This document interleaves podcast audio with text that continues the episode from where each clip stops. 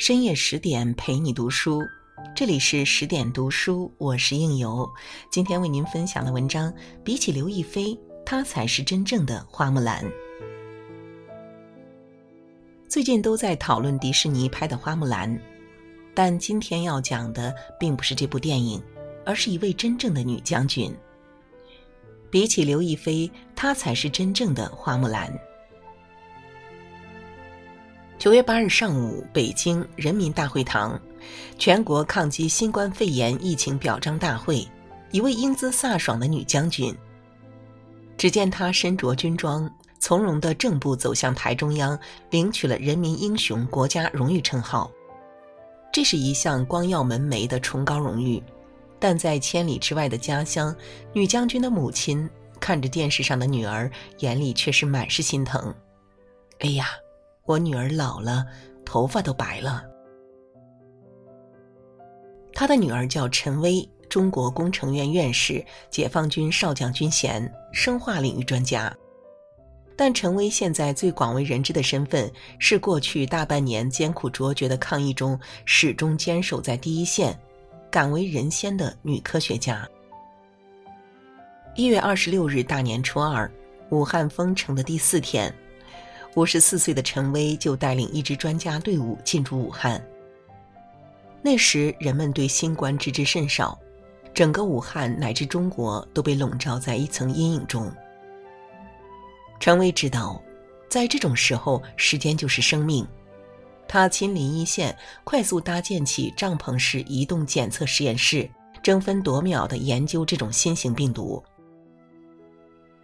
仅仅四天后。陈薇就取得了重大突破，这座帐篷里的实验室自主研发出了检测试剂盒，配合核酸全自动提取技术，让核酸检测时间大大缩短，确诊速度提高。而在防疫初期，快速的确诊对于防止病毒扩散无疑有至关重要的作用。陈薇说过：“疫情就是军情，疫区就是战场。”不仅是与病毒搏斗的战场，也是展现科研实力的战场。在战场上，他最担心的不是个人安危，而是怕我们在整个过程中会有战略性的失误。三年五年过去了，被别人甩掉了，危机感比以往更加迫切。目前，陈薇所带领的研究团队是全球一百七十多个疫苗团队中进展最快。最受关注的新冠疫苗研发团队之一。早在三月十六日，他的团队就研制出了人腺病毒载体疫苗，成为了全球首个进入临床研究阶段的新冠疫苗。现在，成为团队的疫苗已进入最后的三期临床试验阶段。在当前全球疫情持续爆发的情况下，他和他的团队可以说背负着全世界人民的期望。人民英雄当之无愧，荣誉加身的背后是始终与致命病毒的斗智斗勇。疫苗的临床研究需要极度的严谨科学，确保万分安全后才可以推广使用。但陈薇冒着巨大的风险，身先士卒。第一个参与到第一支新冠疫苗的人体接种试验中，如花木兰一般巾帼不让须眉。作为女性，在这场抗疫战中，陈薇也更能看见和理解女人的不容易。在一线，她见过太多女性医护人员的默默奉献，他也见过很多母亲自己不幸患上新冠，对孩子的担忧却大于自己。于是，陈薇在获奖感言中说道：“虽然我被授予‘人民英雄’这个称号，但我觉得每个人都是英雄。我是个军人，是在一线抗疫军队的代表，也是对千千万万奋战在一线的女性群体的一个褒奖。”《木兰诗》中写道：“双兔傍地走，安能辨我是雄雌。”花木兰勇敢无畏，保卫国家，一点都不输男人。陈薇也正如花木兰，在国家需要的时候，她永远冲在第一线。像新冠这样的应战，他早就经历过好几次。十七年前那个非典肆虐的春天，三十七岁的陈薇临危受命，连夜进入负压实验室研究 SARS 病毒。普通人待在缺氧的负压室，最多五个小时就会头疼不已，但陈薇一待就是八九个小时。为了和疫情抢时间、争速度，他还不吃饭、不喝水，用成人尿不湿把一分一秒都用在科研上。因为每天都和危险的非典病毒零距离接触，陈薇和团队被单独隔离起来，连续一百多天都没能和家里人见面。但孩子还小，想妈妈了怎么办呢？陈薇的丈夫和儿子会提前打听有她出现的节目，然后守在电视机前，等陈薇的画面一出现，当时只有四岁的儿子立马扑上去，隔着屏幕和妈妈亲吻。曾经有记者问陈薇：“跟非典病毒面对怕不怕？”她脱口而出：“穿上这身军装，就意味着这一切都是你该做的。”功夫不负有心人，陈薇团队研发的广谱抗病毒药物重组人干扰素欧米伽喷鼻剂，在抗击 SARS 中发挥了关键作用。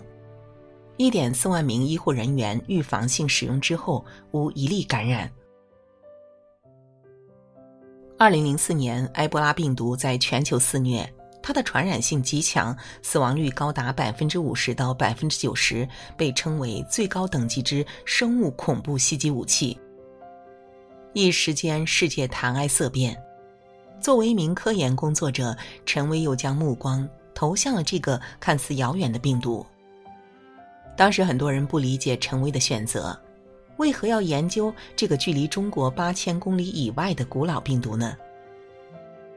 陈薇的回答坚定又睿智：埃博拉距离我们可能只有一个航班的距离。全球化时代，航空交通四通八达，谁也无法置身事外。二零一四年，西非再次爆发埃博拉病毒，并首次传到非洲以外的地区。凭借着前十年的研究积累，陈薇团队在当年就研发出了世界首个基因型埃博拉病毒疫苗。次年，为了临床试验，也为了阻止埃博拉进入中国，陈薇主动突击，率队赴非洲研究病毒。旦辞黄河去，暮至黑山头，不闻爷娘唤女声，但闻燕山胡骑鸣啾啾。陈薇团队走进西非国家塞拉利昂，在当地开始了二期临床试验。他还访问了当地一家孤儿院，那里的四十八个孩子，埃博拉夺取了他们亲人的性命。这让陈薇无比感叹。他希望把疫苗用在更多人的身上，希望在这个世界上再也不要因为非典、埃博拉，让更多孩子失去童年的色彩。最终，陈薇在塞拉利昂的临床试验获得了成功。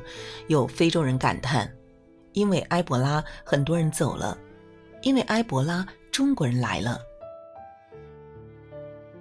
在电影《战狼二》中，有个叫陈博士的援非医生，为保护疫苗不惜牺牲了自己的性命。很多人觉得陈薇就是这个角色的原型。除此之外，二零零八年汶川地震，陈薇担任了地震专家委员会灾害评估组副组长，冒着余震率队入川，战役长达两个月。从灾区回来，他又立马投身军队奥运安保指挥小组专家组，成功处置多起生物疑似事件。在生物防控的战场上，陈薇永远是一线中的一线。曾经有人问他。去那么多危险的地方，万一回不来了怎么办？他干脆利落的回答：“我愿这一生都能和致命病毒短兵相接。”陈薇的志向是伟大的，但对他的家人来说却是艰辛的。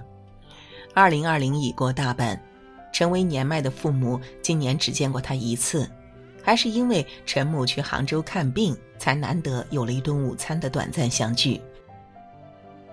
普通家庭的天伦之乐，对这个特殊家庭而言像是奢望，平日里，陈薇只能借极少的闲暇联系父母，又常常因为太忙匆匆挂断电话。若不是重任在肩，谁又愿意自己的孩子如此辛苦呢？毕竟，陈薇年轻时也是个漂亮时髦的女孩，像是一朵富有生命力、暗香袭人的蔷薇。她眉目清秀，一度被封为清华校花。喜欢跳舞和文字工作，是典型的文艺青年。一九九零年，陈薇即将研究生毕业，顺利找到一份著名生物公司的工作。这本是下一段灿烂人生的开始，却因为一次偶然而彻底改变。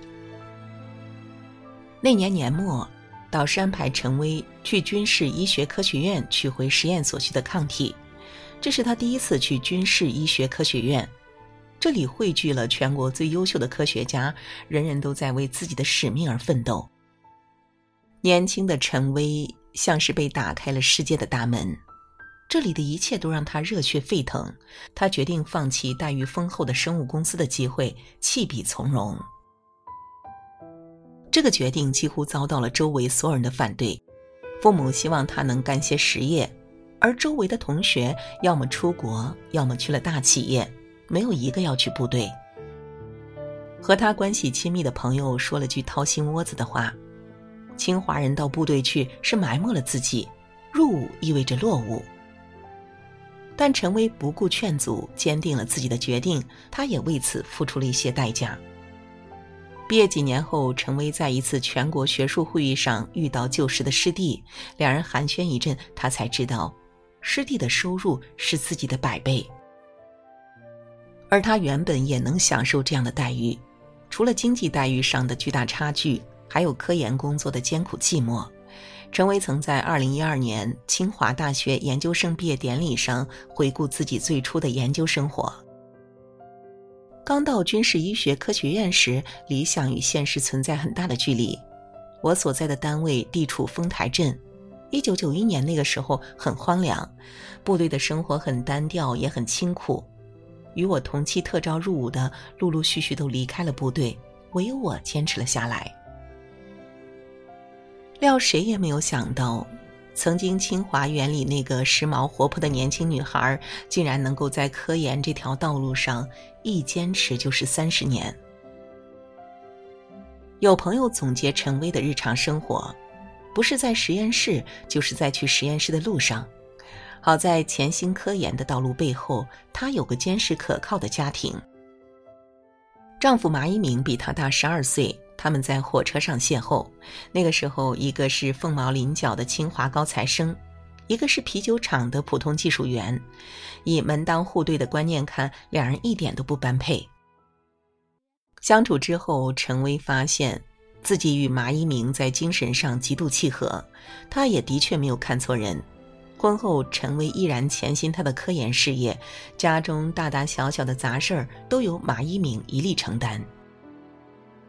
璀璨成就之外，陈薇这样评价自己：一个快乐的母亲，幸福的妻子，孝顺的女儿和儿媳。在陈薇身上，我们能看到很多花木兰的影子，在女性身体里，硬朗和柔软并存的力量。进一步能保卫国家，退一步亦可从容生活。不同的是，花木兰结束了战场的腥风血雨，被授予了功勋，可以光荣还乡，享受从前缺失的家庭之乐。而陈薇被授予人民英雄后，还要继续她的使命。当被问到这个称号有什么好处时，陈薇不假思索地回答：“可以让我们团队的声音更大些，更能推动生物安全领域的发展。”唯独他没有想到自己。疫情最严重时，陈薇曾在金银潭医院见到身患渐冻症的院长张定宇。张定宇的腿已经开始萎缩，步履蹒跚，他的妻子也不幸感染上新冠病毒，但他还是夜以继日的在一线战斗。陈薇告诉他：“你的事迹让我非常感动。”张定宇回复了四个字：“彼此，彼此。”危难时刻方显英雄本色，在疫情面前，这些科研医护工作者们无私心、无小我，舍小家为大家，令人动容。鲁迅先生说过：“我们从古以来就有埋头苦干的人，有拼命硬干的人，有为民请命的人，有舍身求法的人。正是有陈威将军、张定宇院长这样中国的脊梁存在。”普通人才可以享受到平静可贵的日常生活。从非典、埃博拉到新冠，与病毒抗争是条漫长而曲折的道路，谁也不知道未来还会有什么样的挑战在等待着人类。短暂的休憩后，人民英雄们依然要回到自己的战场，时刻准备着。祝福这些伟大的人吧。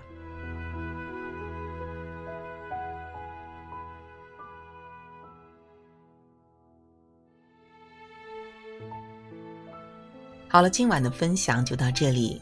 更多美文，请继续关注十点读书，也欢迎把我们推荐给你的朋友和家人，一起在阅读里成为更好的自己。我是应由，让我们在下个夜晚再会。